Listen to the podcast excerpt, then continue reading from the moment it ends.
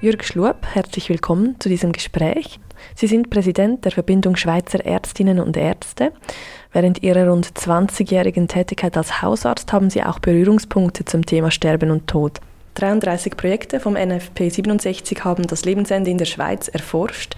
Wie haben Sie das äh, NFP 67 verfolgt? Das NFP 67 äh, hat mich äh, von Beginn weg sehr angesprochen, ist ein, ein, wichtig, ein wichtiges Forschungsprojekt aus Sicht der Ärztinnen und Ärzte. Und ich habe äh, wiederholte Male Gelegenheit gehabt, an Diskussionen im Rahmen des NFP 67 teilzunehmen. Ich habe das sehr geschätzt, ein viel beachtetes und sehr wichtiges Forschungsprojekt für die Schweiz. Wie ordnen Sie die Bedeutung vom NFP 67 ein? Ich denke, dass dieses Projekt von unschätzbarem Wert für unser Land ist, weil es einerseits äh, Versorgungsfragen beleuchtet, die zunehmend wichtig werden in dieser demografischen Situation, wo wir stecken, und die äh, sehr versorgungsrelevant eben sind und die äh, Ärztinnen und Ärzte in der Schweiz unmittelbar betreffen. Welche Ergebnisse waren für Sie denn überraschend? Also haben Sie da etwas erfahren, das Sie vorher nicht wussten oder das konkret auch für die Praxis für Sie und für die Ärztinnen und Ärzte in der Schweiz von großer Bedeutung ist?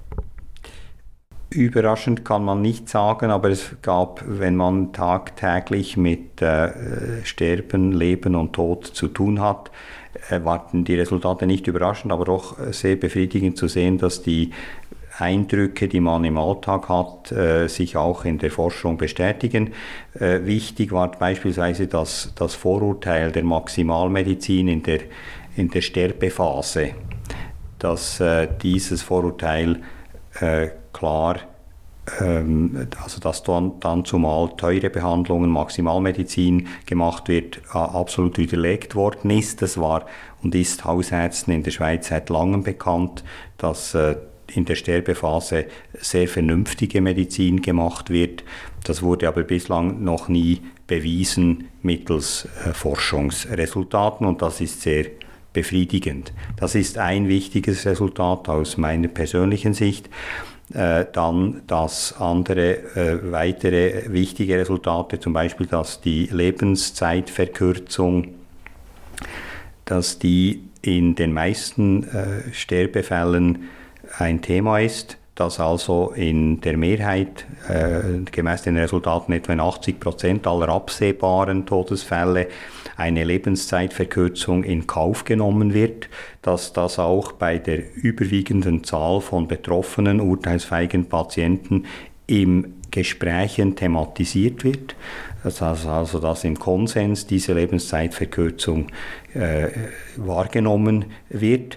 Ein weiteres wichtiges Resultat ist, dass der Anteil der Patienten, die äh, einen Behandlungsverzicht oder einen Behandlungsabbruch ähm, zustimmen und dies auch aktiv wollen und suchen, äh, zugenommen hat. Es gibt ja im Prinzip zwei äh, Fixpunkte, die das Forschungsprojekt beleuchtet. Die liegen zwölf Jahre auseinander.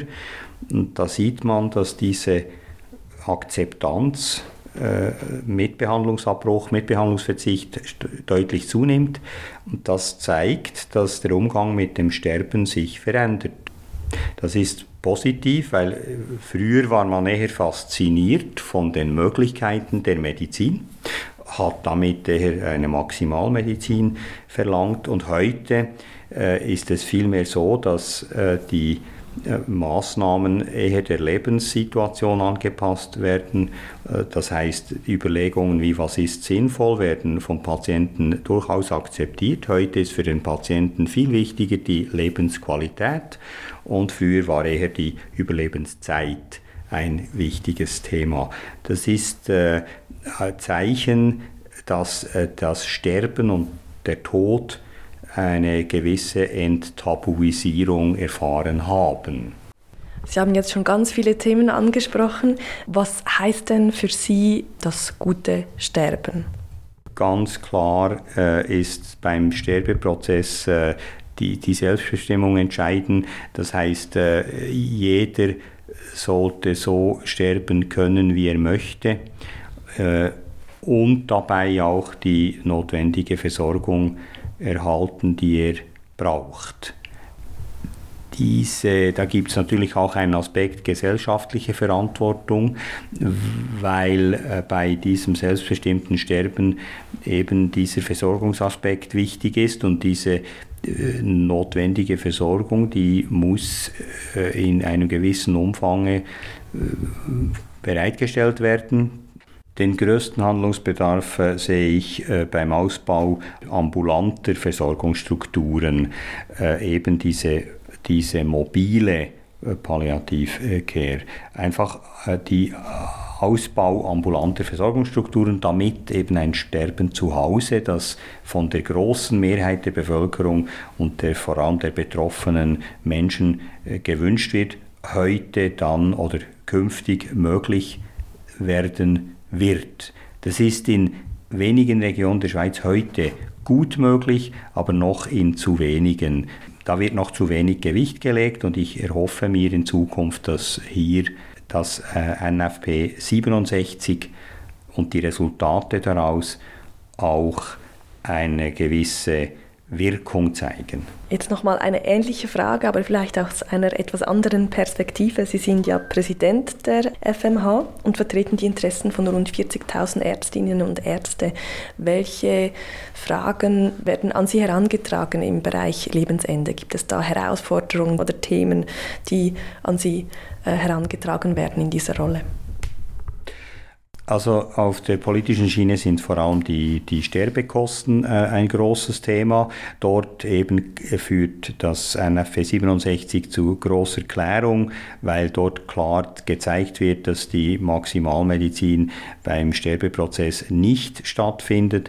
Da gibt es auch äh, schöne Zahlen darüber, dass äh, zum Beispiel äh, sichtbar wird, dass äh, die Kosten im letzten Lebensjahr äh, nur 5% der gesamten Gesundheitskosten ausmachen, also viel weniger als immer behauptet wird. Das hilft äh, sehr, um diese Diskussion etwas zu versachlichen rund um das um das Sterben. Dort ist eben die große Frage jetzt diese ambulanten Versorgungsstrukturen, die fehlen, die äh, in den meisten Regionen noch fehlen und die unbedingt geschaffen werden müssen. Und die würden dann auch dazu beitragen, dass die bereits vernünftigen Kosten noch besser würden, weil eben die durch eine ambulante, durch äh, das Sterben zu Hause auch Kosten gespart werden könnten äh, im, im äh, selbstbestimmten Sterben. Eine andere Frage neben den Kosten sind natürlich die medial öffentlich sehr breit diskutierten Fragen äh, der äh, assistierten Suizidbeihilfe. Wenn man die Absolutzahlen anschaut, relativiert sich das. Wir haben äh, 65.000 Todesfälle in der Schweiz pro Jahr, davon assistierte Suizidbeihilfen äh, nicht einmal 2000 und von diesen äh, nicht einmal die Hälfte der Bevölkerung der Schweiz. Die Hälfte sind nämlich ähm, ausländische Menschen, äh, vom, aus, die aus dem Ausland zum Sterben in die Schweiz kommen. Also es ist ein, ein, ein breit diskutiertes Thema assistierte Suizidbeihilfe, betrifft aber wenige Prozent, zwei, drei Prozent der Sterbefälle in der Schweiz. Der assistierte Suizid wird sehr kontrovers diskutiert auch und ich denke, das ist wahrscheinlich auch ein Teil, warum man diese Zahlen in die Diskussion mit einbringt, auch wenn jetzt diese Zahlen etwas rückläufig sind. Trotzdem ist es eine Tendenz auch in unserer Gesellschaft, wie wir mit dem Sterben umgehen. Vertreten Sie da eine Haltung in Bezug auf den assistierten Suizid?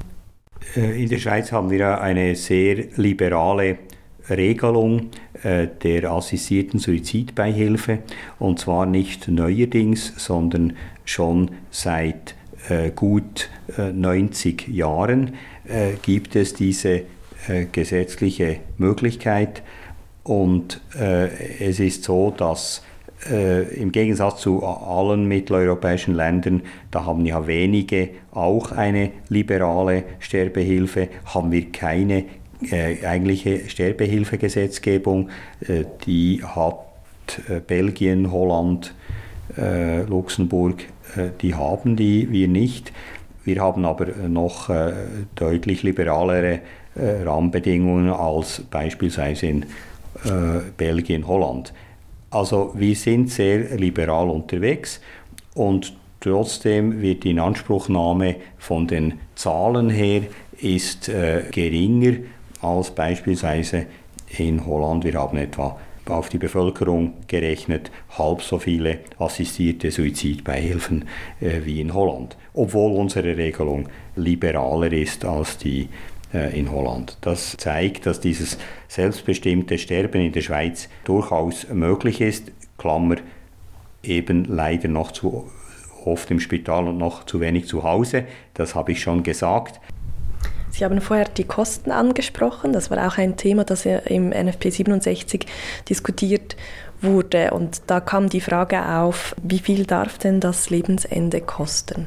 Ja, da gibt es verschiedene Ansätze. Da gibt es äh, im Rahmen des NFP 67 ja eine äh, Studie von Matthias Ecker, äh, der diese regionalen Unterschiede zeigt, wie viel das kosten darf. Das heißt, äh, in der Romandie darf es mehr kosten als in der Deutschschweiz. Zum Beispiel, das sind interessante kulturelle Differenzen, ähm, die sich aber durchaus auch äh, erklären lassen. Ähm, diese Zahlungsbereitschaft der Bevölkerung in Bezug auf äh, die, das, das Sterben und die, das letzte Lebensjahr ist, ist hoch. Diese Bereitschaft kontrastiert etwas zu den Zahlen, die, den, die, die Echtkosten, die dann tatsächlich ähm, geleistet werden müssen für dieses letzte Lebensjahr. Das ist, die sind deutlich tiefer im Landesschnitt, als eigentlich die Zahlungsbereitschaft wäre. Das heißt, es wird sehr vernünftig äh, mit dieser Frage umgegangen äh, von den äh, sterbenden Menschen, betroffenen Menschen, aber auch von, den, von der Ärzteschaft. Ähm, ein Ergebnis aus dem NFP 67, da haben wir noch bisher noch nicht drüber gesprochen. Da wurde untersucht, wie die Vernetzung und Zusammenarbeit von zuständigen Diensten und Institutionen funktioniert. Und da wurde als Impuls mitgegeben, dass man hier ein Verbesserungspotenzial sieht. Deckt sich dieses Ergebnis mit Ihrer Wahrnehmung? Wie sollen diese Schwierigkeiten angegangen werden? Also da ergibt sich auch aus meiner Sicht ein Verbesserungspotenzial. Das muss man etwas relativieren. Die Koordination zwischen den verschiedenen Diensten, äh, Spitex, ähm, ärztliche Versorgung, Spitalversorgung und Therapiemöglichkeiten, die funktioniert in der Schweiz gemäß internationalen Studien der OECD. Es gibt zum Beispiel ein Projekt von 2015, 2012 wiederholte Untersuchung, die zeigt, dass diese Koordination in der Schweiz vergleichsweise verglichen mit anderen OECD-Ländern gut ist bis besser. Äh, das heißt, wir sind auf einem guten Niveau. Das heißt aber auch, dass wir durchaus Verbesserungspotenzial haben. Ähm, das zeigt das Projekt auch auf. Äh, dort ist einfach wichtig, dass wenn man koordiniert, äh, dann braucht das etwas mehr Zeit. Je mehr äh, Koordinationsbedarf ist, je mehr Zeit wird gebraucht. Das heißt, Stichwort Absprachen, Spitex, Ärzteschaft Absprachen, äh, Spitex, Spital und so weiter und so fort. Und das kostet Zeit. Und diese Zeit muss man für den Patienten und für die Angehörigen einsetzen können. Und diese Zeit, die muss bezahlt werden können. Das ist nicht immer möglich bei den aktuellen äh, sinkenden Tarifen bei der Spitex bei den äh, Ärzten und bei den Spitälern ist das schwierig und das ist eine, ein Handicap im Moment. Also mehr Koordination verlangt mehr Koordinationszeit und diese Koordinationszeit wird zunehmend schlecht abgegolten und darum äh, ist das so, dass die äh, zunehmend gratis geleistet werden muss oder dann nicht mehr geleistet wird. Das ist äh, eine, eine gewisse, ein gewisses Handicap für Verbesserungen. In der Medizin lässt sich eine sehr starke Spezialisierung auch äh, feststellen von Fachpersonen. Sie selber waren über 20 Jahre auch als äh, Hausarzt tätig. Mich würde interessieren, wie Sie die Rolle des Hausarztes hier einordnen. Also beim Sterben hat der Hausarzt eine, eine wichtige Rolle und äh, hat sie schon immer gehabt, aber hat sie heute natürlich weiterhin, äh, dass der Hausarzt hat ein äh, besonderen Vertrauensverhältnis zum, zum Patienten, äh, hat auch eine wohnortnahe Beziehung zum Patienten und ist ein wichtiger Faktor im Sterben zu Hause. Und das Sterben zu Hause äh, liegt im Trend, entspricht dem Wunsch der meisten betroffenen Menschen. Und der Hausarzt ist ein wichtiger Teil in dieser Entwicklung hin zu einem Sterben zu Hause oder wieder zurück zum Sterben zu Hause. Das war ja in früheren äh, Jahrzehnten und Jahrhunderten äh, üblich. Wir haben jetzt viel über das Sterben gesprochen. Über was reden wir eigentlich? Gibt es aus medizinischer Sicht ein, ein Moment oder ein, eine Definition, wann beginnt das Sterben? Jawohl, also das, das Sterben medizinisch beginnt äh, etwa mit 20 Jahren, weil dann ist der Mensch in der Regel ausgewachsen und die Abbauprozesse beginnen. Äh, also das Sterben gehört zum Leben, äh, aber Sterben wird meistens im engeren Sinne am Lebensende beschrieben und äh, ist wichtig, ein, ein, ein Teil des Lebens. Das Sterben äh, gehört aber zum Leben äh, wie andere Phasen auch. Und ohne das, das Sterben wäre das Leben wahrscheinlich noch anspruchsvoller. Äh, das äh, Sterben ist ein wichtiger Teil des Lebens. Wir haben auch viel über das NFP 67 gesprochen. Sie haben sehr viele Ergebnisse bereits erwähnt. Was uns in Zukunft sicherlich auch beschäftigen wird, ist das Sterbealter, dass wir immer älter werden. Wie stellen Sie sich das Sterben in Zukunft vor, vielleicht in 20 Jahren? Ich erhoffe mir natürlich eben gute Rahmenbedingungen, dass wir in 20 Jahren noch bessere Rahmenbedingungen haben für das selbstbestimmte Sterben als, als heute. Das setzt äh, natürlich auch voraus, dass man äh, eben diese guten Versorgungsstrukturen, vor allem die ambulanten, äh, zum, zum Sterben zu Hause anbieten kann, äh, dass man ähm, vor allem in den, in den äh, Pflegeheimen Wünsche, die Wünsche zum selbstbestimmten Sterben äh, erfüllen kann. Das äh, ist äh, heute aufgrund der Studienresultate NFV 67 nicht immer der Fall. Dort wird äh, vorgeschlagen, und das finde ich sehr gut, ein entsprechendes äh, Kommunikationstraining anzubieten, sowohl für die Pflegenden im Heim, Pflegeheim als auch für die Bewohner, Patienten, im, Bewohner im Pflegeheim. Das finde ich einen guten äh, Schritt und das äh, wünsche ich mir, dass das bis in 20 Jahren alles äh, umgesetzt ist. Ich wünsche mir vor allem in 20 Jahren, dass eine gute äh, Palliativversorgung und gute Palliativangebote ambulant und mobil äh, flächendeckend in der Schweiz vorhanden sind, was heute noch nicht und noch zu wenig äh, der Fall ist. Und ich äh, hoffe mir, dass äh, ein äh, würdiges Sterben noch einfacher möglich ist als, als heute. Das heißt, ein schmerzfreies äh, Sterben mit einer gewährleisteten Intimsphäre und in einem guten Rahmen, wo auch äh, Beziehungsangebote vorhanden sind. Zum Schluss noch eine persönliche Frage. Sie haben ja viel auch mit dem Thema Tod und Sterben zu tun in Ihrem Beruf, früher, auch heute als Vertreter ähm, der Ärztinnen und Ärzte in der Schweiz. Machen Sie sich Gedanken zu Ihrem eigenen Sterben? Wissen Sie, als Arzt haben Sie ein großes Privileg in diesem Beruf. Sie wissen durch ihre tägliche Arbeit immer zu schätzen, was es heißt, eine gute Gesundheit zu haben oder haben zu dürfen. Und sie schätzen auch diese Funktionalität, die sie dadurch äh, genießen können. Und sie sind sich auch bewusst, dass das keineswegs selbstverständlich äh, ist. Und zu diesem Privileg gehört auch, dass sie täglich oder wöchentlich nahe am Sterben sind.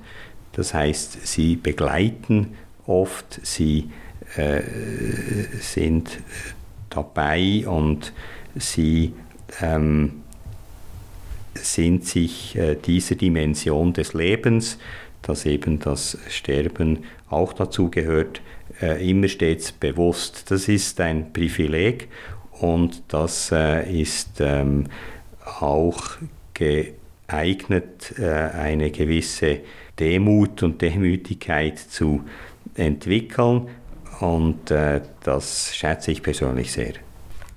Vielen herzlichen Dank für dieses Gespräch. Danke Ihnen.